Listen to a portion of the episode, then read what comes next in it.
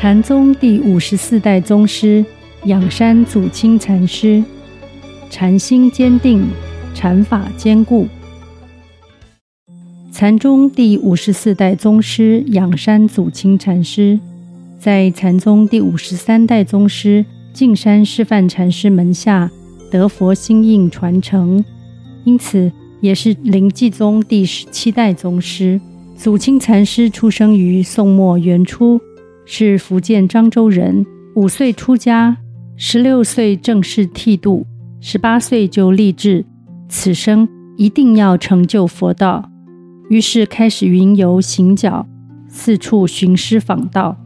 最后，他前往径山参谒径山师范禅师，在师范禅师身边学法求佛多年，终于因缘成熟而悟道，继承禅宗临济宗法脉。仰山祖清禅师求法心志坚定，但过程却比较坎坷。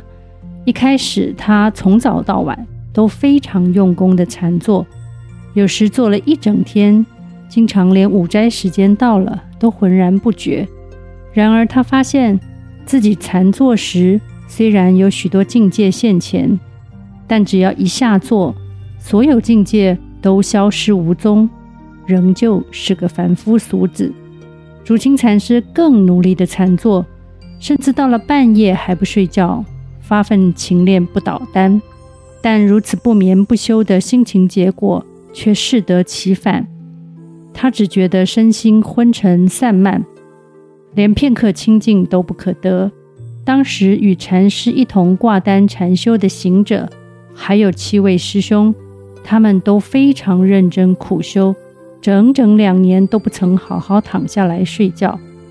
另外还有一位独来独往的修上座，更是每天都端坐在蒲团上，就像一根钉在地上的铁桩似的。祖清禅师见他那么用功，一直想找机会向他讨教，但修上座都避开了。其实就在那两年间，祖清禅师的修行遇到很大的瓶颈。虽然日夜禅定，但整天都觉得身心困乏。他说自己就像一块烂泥似的。终于有一天，他受不了了，悲从中来，想到自己修行上既无法突破，而为了修行不但饿到形销骨立，且因为穷困，身上的衣服早就又破又烂，于是决定返乡休息，放自己一个长假。这段休息期间，他暂时丢开一切。两个月后，才又反思继续参禅。没想到这次禅坐，精神比先前好多了。他才发现，原来晚上不睡觉的修行方式是错误的。有一天，他在走廊上又遇到修上座，这次对方没有再避开。他问修上座为何去年都不理会他，修上座回答。真正一心求道的人，连修剪指甲都觉得浪费时间了，哪里还有空与你应酬？听了这话，祖清禅师赶紧跟修上座坦白，自己禅坐时总是不由自主陷入昏沉散乱的情形。修上座听了，认为昏沉散乱不是大问题，问题在他力求突破的心念不够坚决，所以才无法超越。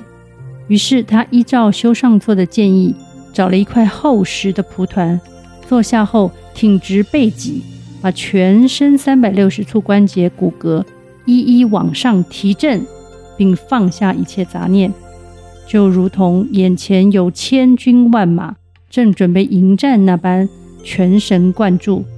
而就在如此一心专注的当下，他发现自己忽然整个身心都空掉了。一连三天，行住坐卧都特别轻盈清静。此后的禅定，主清禅师又有许多新的体悟，见证到了虚空粉碎、大地平沉的殊胜境界，也明白过去的种种困难、无明烦恼及昏沉散乱，都来自于自己的心事。而当他证入自信法界后，因为自信本无动摇。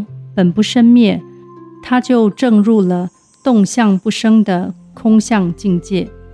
然而，他始终还无法进一步参透古人所谓“寤寐一如”的境界，达不到昼则无想，夜亦无梦，日夜全然清净的状态。当时他已经跟随径山师范禅师修行，觉得上师的说法都很有道理，但又似乎无法切中心中的疑窦，想要提问又不知从何问起。于是他转而研究佛经及古语，但还是没有找到让修行再上一层楼的方法。如此又过了十年，直到有一天，当他什么都不想，悠闲自在地走过佛殿前，抬头见到一颗巍巍古柏，猛然之间，过去正德的种种境界和胸中的挚爱之物，竟瞬间扩然而散，仿佛走出了困居多年的暗室，立于明朗光耀的大太阳底下。这个当下，他终于证入与上师净山师范禅师同等的实相光明佛界，证道后，主清禅师谦虚地感叹，自己并非大根器者，否则就无需历经这么多的曲折及困难，可以更快地明心见性，成就佛道。他勉励后辈修行人，若想要见性成佛，一定要发大愿，立下远大目标，当下开悟，一世成就。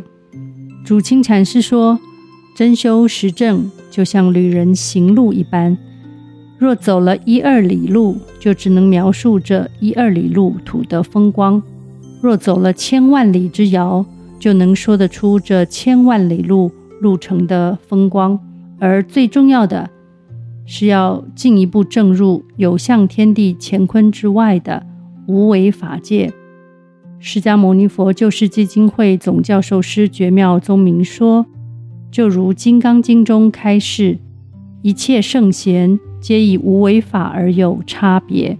祖钦禅师勉励众人真修实证，否则就算是从世尊或达摩祖师肚里经过，仍然不可能成就。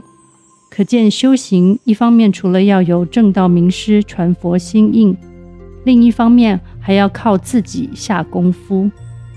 仰山祖钦禅师另外还讲述过一则公案，也是强调禅心坚定的重要。那天，祖钦禅师讲到凌云智勤禅师见桃花而开悟的公案。凌云智勤禅师是蔚山灵佑禅师的弟子。智勤禅师为了求道，四处求法，历经三十年还没有弃悟。直到一天在山林间游览，一时走累了，就坐在山脚下休息，一边眺望着远处的村庄。当时正当春天时节，智勤禅师看到眼前灿烂盛开的桃花，心中有所触动，当下开悟，写了一首《开悟记》。三十年来寻剑客，几回落叶又抽枝。自从一见桃花后。直至如今更不移。智勤禅师以寻剑客比喻自己求道的过程，整整经过了三十年。三十年中，桃树落叶又抽条萌芽，如此反复不已，直到忽然见到桃花嫣然盛放，才证悟体用不二，空有合一，身心脱落，融入大自然，真正得到。蔚山灵佑禅师所传佛心印，对此仰山祖钦禅师也作了一颂：两岸夭桃花欲燃，一丝风动钓鱼船。莫言世上无仙客，须信湖中别有天。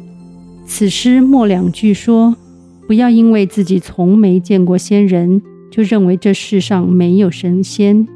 看来平凡的一个酒壶，有时。湖中却是别有洞天。修行人在尚未证道前，对于佛的十相光明法界，大都难以想象体会。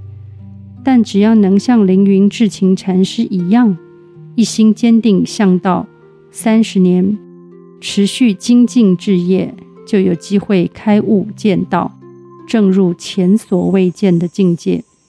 开悟的契机因人因时因地而异。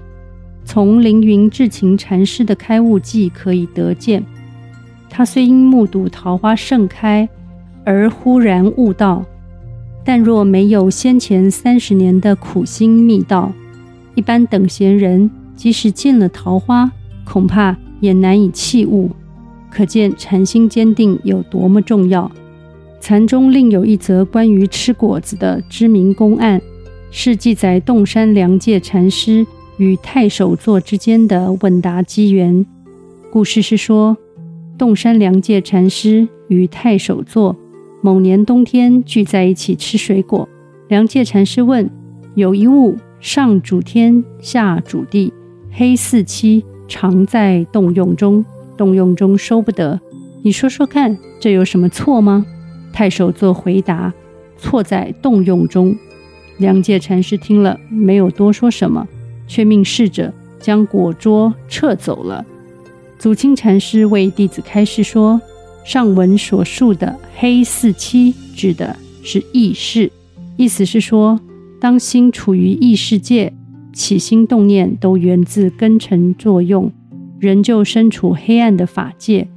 而太守座回答：‘错在动用中，还不究竟，因为人受心的作用而产生种种行为。’”并没有错，重要的是这个人的作为是以意识为主，还是自信为主呢？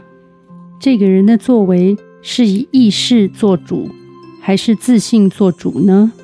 不管外在行为如何，内在能时时刻刻由自信做主，动向不生，悟昧一如。这不只是知识，而是实践，因此需要禅心坚定，禅法坚固。祖清禅师最后说：“若有人已经修行到一切自信做主，不会再犯错的程度，可以站起来说一声，他一定会以柑橘相赠供养。”这是主清禅师对弟子早日明心见性成佛的殷殷期许。